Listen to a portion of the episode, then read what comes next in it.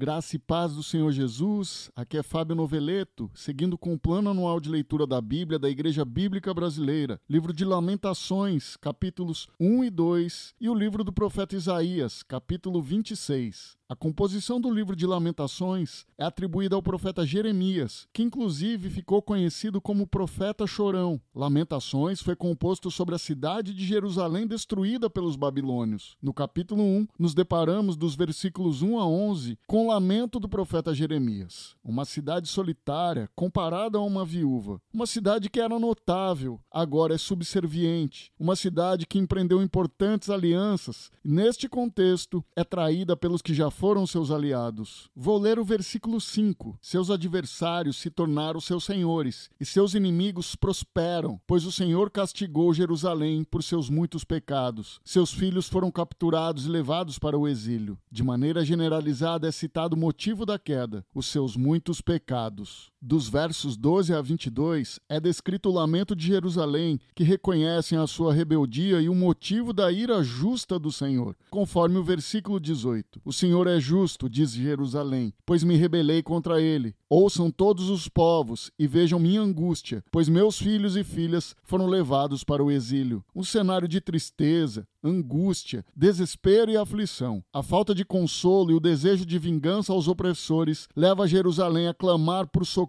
ao Senhor. Caminhando ao capítulo 2, vemos que a fonte da tristeza de Jerusalém provém do Senhor. Dos versos 1 a 10, vemos cada detalhe da queda e destruição de Jerusalém, mas destaca o versículo 5. Sim, o Senhor derrotou Israel como se fosse seu inimigo, destruiu seus palácios e demoliu suas fortalezas, trouxe tristeza e choro sem fim sobre a bela Jerusalém. A partir do verso 11, percebemos a tristeza de Jerusalém. Lágrimas, crianças morrendo de fome, ausência de socorro, um olhar para o passado, onde falsos profetas anunciaram visões mentirosas, não mostrando os pecados para que pudessem se arrepender. Mas isso trouxe falsas esperanças. Jerusalém, que foi chamada de a mais bela do mundo, alegria de toda a terra, é motivo de zombaria e insultos pelos inimigos que se orgulham de tê-la destruído. Mas apesar de tudo isso, nada foge dos soberanos planos do Senhor. Jerusalém foi destruída por se afastarem dos retos caminhos do Senhor, e o povo de Deus foi levado cativo para a Babilônia. Deus não abandonou o seu povo, mas foram chamados ao retorno para a reconstrução de Jerusalém e do templo após 70 anos de cativeiro. O recomeço para o povo que se arrepende dos seus pecados e é acolhido pelo amor e perdão do Senhor. Deus enviou o seu próprio Filho, o Salvador para todos os povos, o nosso Senhor Jesus Cristo, que vive e reina para todo sempre. Seguindo ao livro do profeta Isaías, capítulo 28, onde dos versículos 1 a 6 há uma mensagem de castigo a respeito de Samaria por ser uma cidade orgulhosa, mas percebemos a promessa de que o remanescente fiel se regozijará na presença de Deus, conforme o versículo 5. Naquele dia, o próprio Senhor dos Exércitos será a coroa gloriosa de Israel, será o orgulho e a alegria do remanescente do seu povo. Dos versos 7 a 22, a mensagem é contra os habitantes de Jerusalém, que não obedecem mais ao Senhor, e o castigo virá, conforme o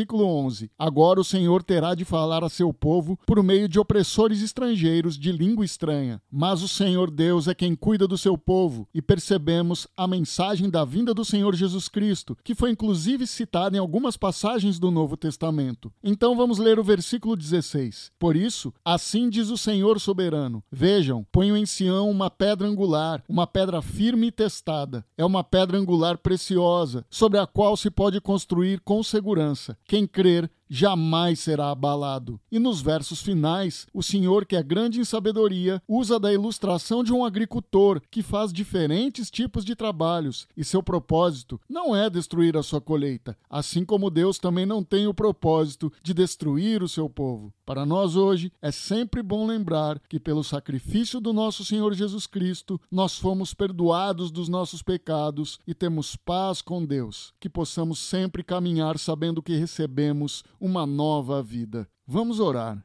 Deus, Obrigado por mais este dia e pelas novas oportunidades que o Senhor já preparou nas mais diversas áreas de nossas vidas. Te agradeço, Senhor, por cada irmão que tem acompanhado esse plano devocional. Perdoa, Senhor, os nossos pecados e nos ajude a cada dia a sermos mais parecidos com o nosso Senhor Jesus Cristo.